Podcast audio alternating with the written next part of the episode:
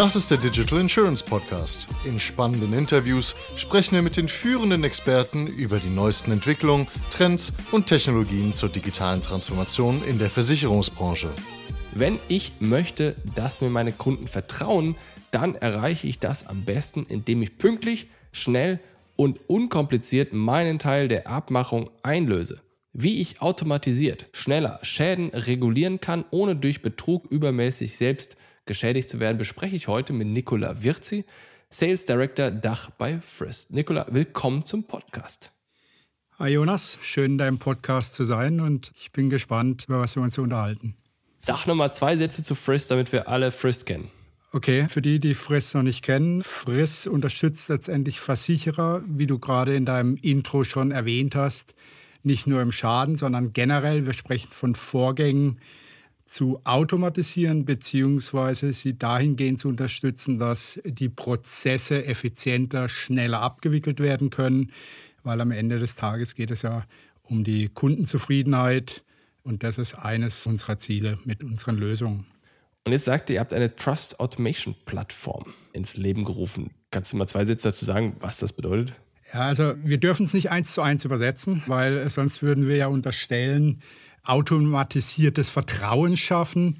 Ja und nein. Es geht am Ende des Tages darum, dass wir die Prozesse, die uns auch in der Umwelt begegnen, äh, Beispiel Amazon, ich kaufe ein, das ist ein digitaler, durchgestreamter Prozess. Ich weiß, was ich an Antworten erhalte. Ich habe eine Retoure, kriege dann relativ schnell, je nachdem, was für ein Kunde ich bin, relativ schnell auch, obwohl die Retour noch nicht bei Amazon ist, zum Beispiel mein Geld wieder gut geschrieben auf meine Kreditkarte.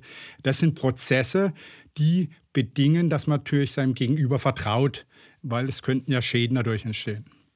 Das ist genau das, was ich auch gerade gedacht habe. Weißt, wenn ich Dinge an Amazon zurückschicke, wenn ich in anderen Situationen mit Unternehmen interagiere, gerade eher noch so neuere Big Tech-Unternehmen, dann merke ich, wie die sich quasi auf Dinge einlassen, von denen ich denke, so, ah, weiß gar nicht, ob ich das gemacht hätte. Also, so wie du es gerade sagtest, ich weiß, ich hatte ein Beispiel mit einem Buch äh, bestellt bei Amazon schon lange her. Und ähm, da haben sie mir, glaube ich, das falsche Buch geschickt.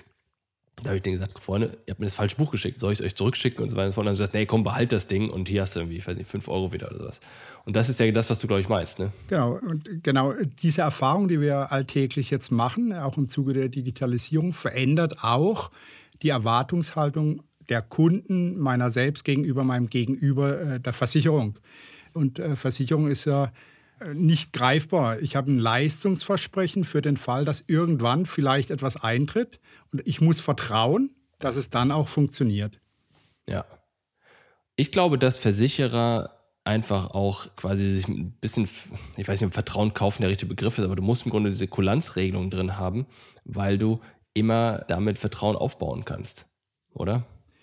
Ähm, ich glaube, das hat wenig mit Kulanz zu tun, sondern wie ich ja okay. vorhin sagte, es hat was, also aus Verbrauchersicht zahle ich für etwas und weiß nicht, ob ich quasi meinen Einsatz wieder zurückbekomme. Also ganz lapidar. Das sind ja dann auch oftmals die Fälle, wo es um solche Gelegenheitsbetrügereien, würde ich jetzt nicht sagen, sondern Leistungsoptimierung aus Verbrauchersicht das mach mal ein Beispiel, das finde ich gut. Leistungsoptimierung ist ein klasse Wort. Ein Beispiel, äh, ich habe äh, einen Privathaftpflichtschaden äh, und meine Brille ist kaputt gegangen. Mein Nachbar hat sich draufgesetzt und die Brille ist halt schon zehn Jahre alt und ich ja, sage einfach, versuche hier einfach ein bisschen mehr an Leistung vom Versicherer, also eine, eine schönere, eine teurere oder whatever Brille ersetzt zu bekommen. Hart gesehen, formaljuristisch ist es ein Betrugsansatz. Aber es ist, hat ja auch letztendlich damit zu tun, ja, es ist, oftmals heißt es auch, äh, es ist ein Kavaliersdelikt. Es wird ja auch nicht weiter verfolgt in aller Regel. Ja. So, und jetzt ist aber nicht der Gedanke, dass man den Kunden etwas schenkt, um, um Vertrauen zu bekommen, sondern es geht ja darum zu sagen, wenn sie eine gute Experience haben, dann bekommen sie Vertrauen. Ne? Genau, es ist eigentlich ein wechselseitiges Verhältnis. Der Versicherer mit seinem Leistungsversprechen und ich verspreche ihm dafür natürlich auch, ich zahle meine Prämie, ich versuche mich nicht an der Gemeinschaft, die Idee des Solidarprinzips bei der Versicherung äh, gilt ja noch heute, ich versuche mich nicht äh, an der Gemeinschaft zu bereichern. Das ist, glaube ich, die Basis des Vertrauens.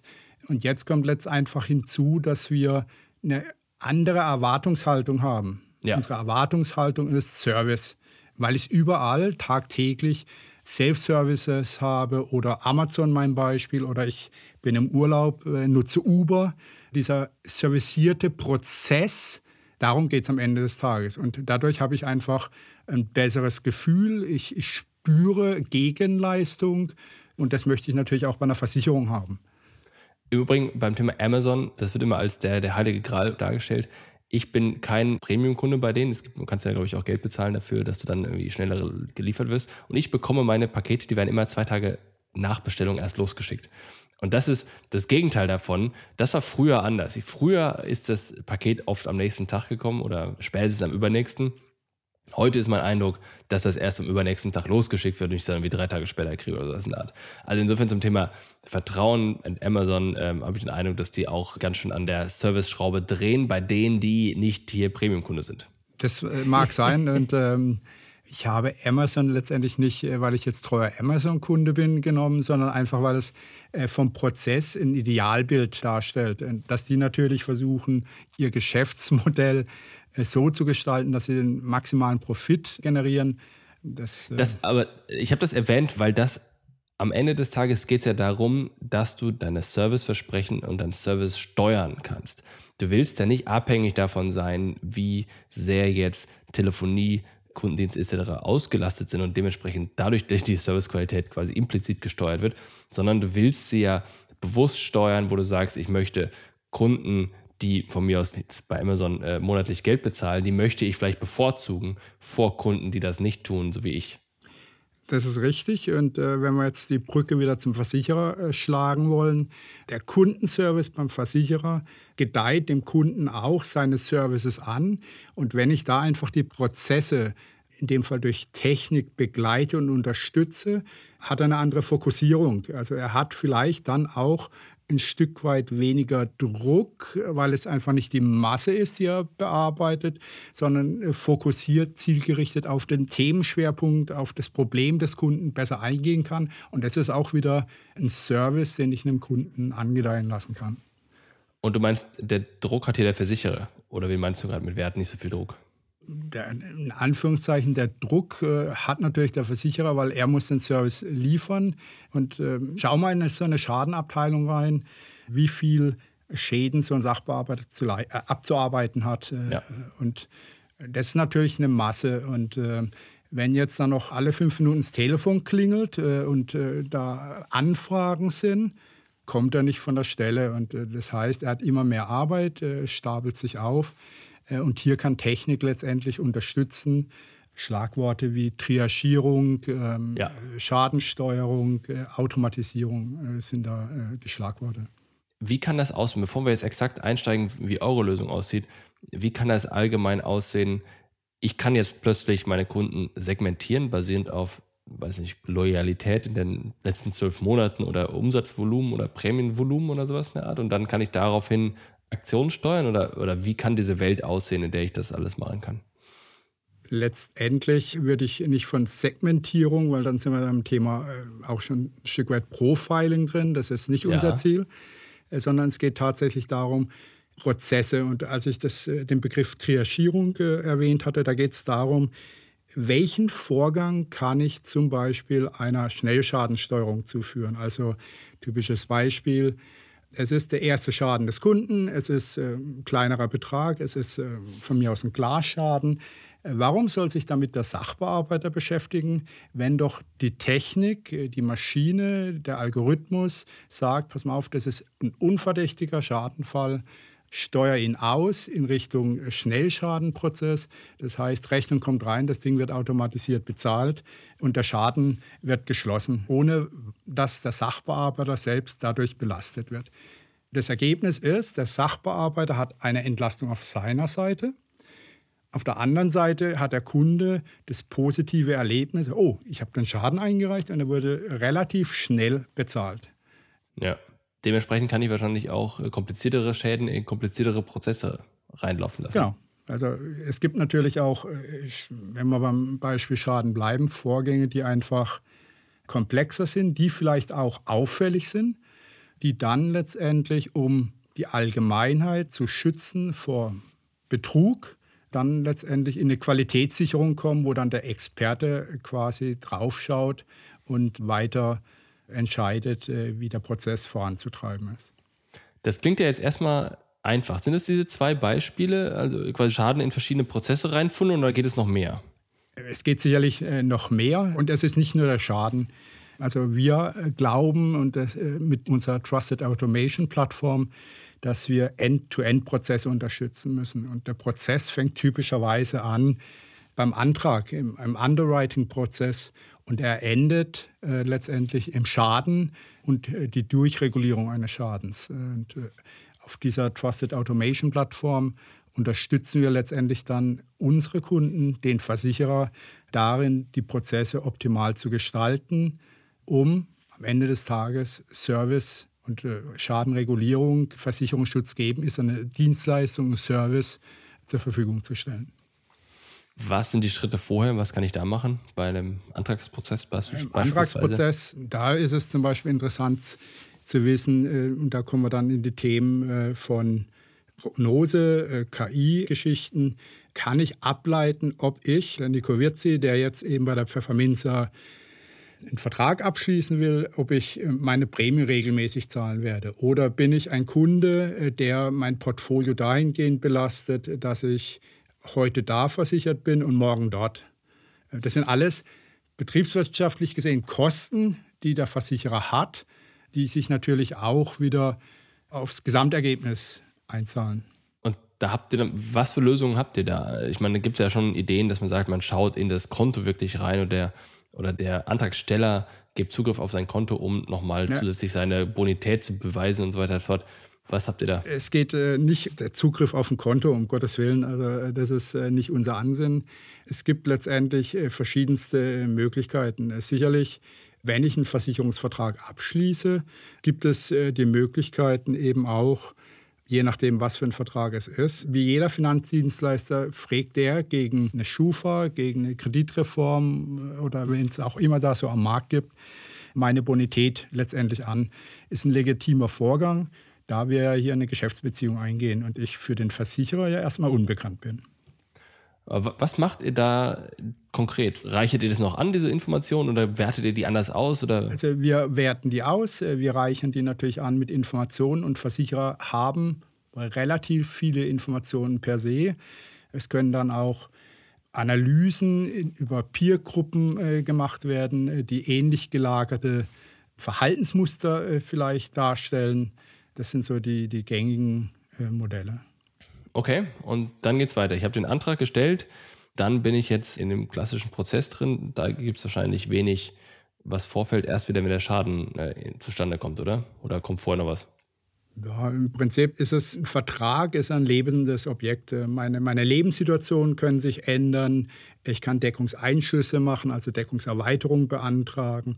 Auch da läuft im Idealfall läuft eben im Hintergrund ähm, eine Software oder eine Lösung, die den Prozess entsprechend steuert oder darin unterstützt, diesen zu steuern.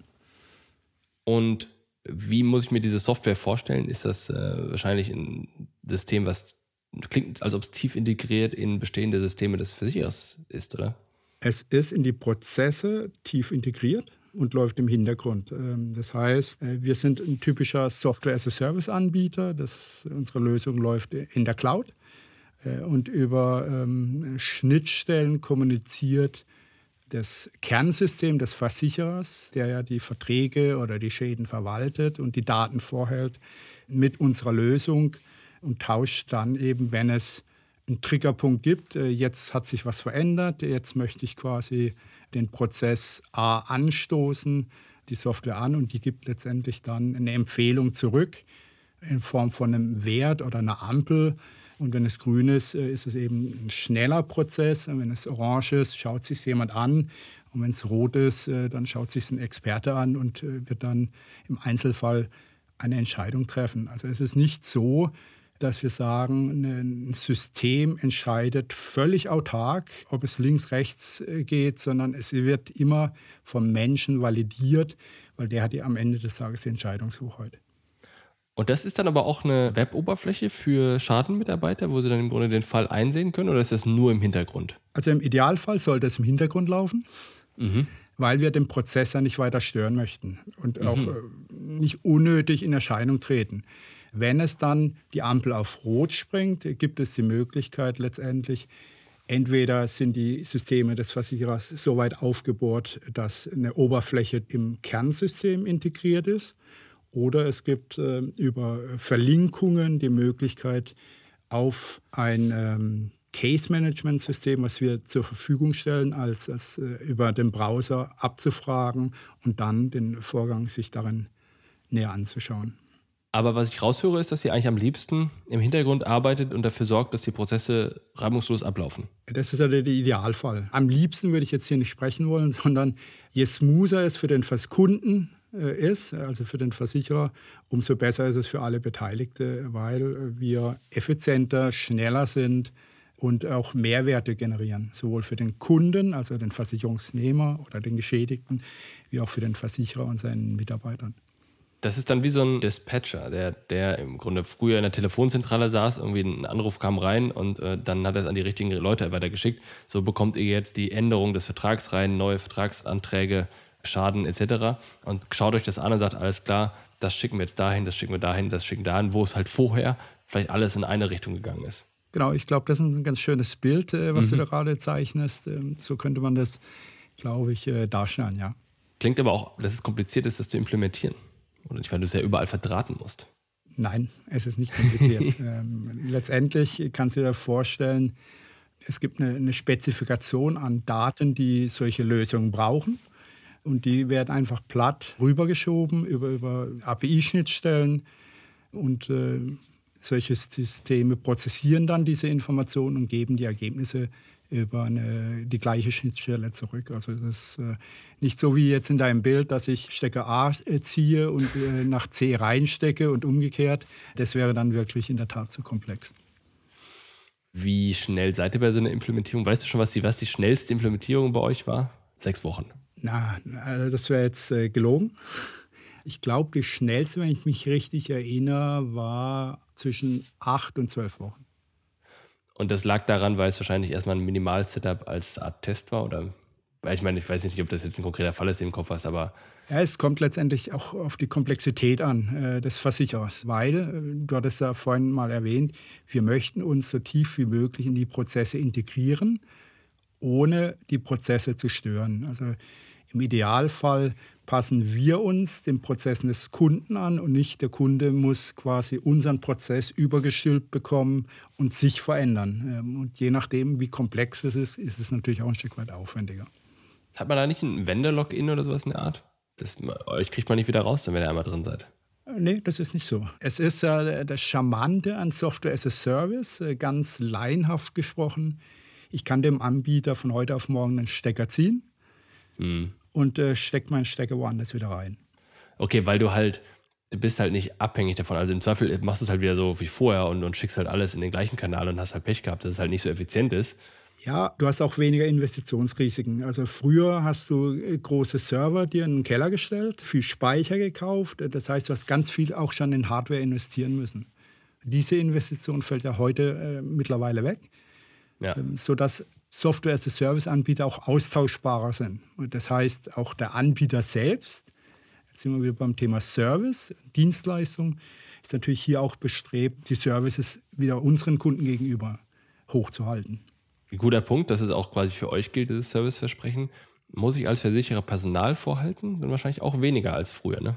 Das ist ein Trugschuss. Ich kann mein Personal fokussierter steuern. Das heißt, ich meine, Personal für die Verwaltung eurer Software, das war das, was ich gerade meinte. Du brauchst jemanden in der IT, weil du wirst immer einen First-Level-Support für deine eigenen Mitarbeiter bieten müssen. Aber im Hintergrund, also quasi unsere Applikation zu steuern, äh, zu monitoren, das äh, fällt alles weg. Ja, weil wenn es einmal drin ist und funktioniert, dann funktioniert es ja. Da muss genau. ich jetzt nicht irgendwie äh, was ändern? Also in welchen Situationen muss ich bei euch was ändern, wenn ich meinen Prozess ändere, höchstens dann? Wenn du deinen Prozess änderst, es sollte, kann es zur Anpassung kommen oder wenn du Systemerweiterung äh, bei dir an, an, einem Kernsystem machst, von dem der Softwareanbieter nichts mitbekommt, aber die Daten notwendig sind, dann äh, sollte er es auch wissen. Da muss man dann auch nochmal schauen. Und beim neuen Produkt nicht unbedingt? Beim neuen Produkt nicht, nee, nein.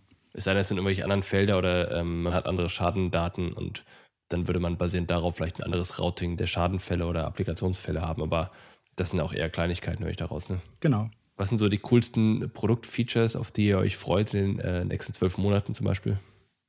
Was ich persönlich richtig cool finde, ist unsere Friss Insights äh, Lösung als Feature. Das heißt, ich schaffe es mittlerweile ähm, ganz granular nachzuvollziehen, wie gut ist denn die Lösung äh, und kann das auch wieder dem Kunden äh, zur Verfügung stellen. Das heißt, er, er weiß genau, warum hat er eine hohe Fails-Positive-Rate, woran liegt das und wie kann er dagegen wirken. Dann musst du mal, sag mal zwei Sätze dazu. Die Zeit nehmen wir uns noch kurz zwei Sätze.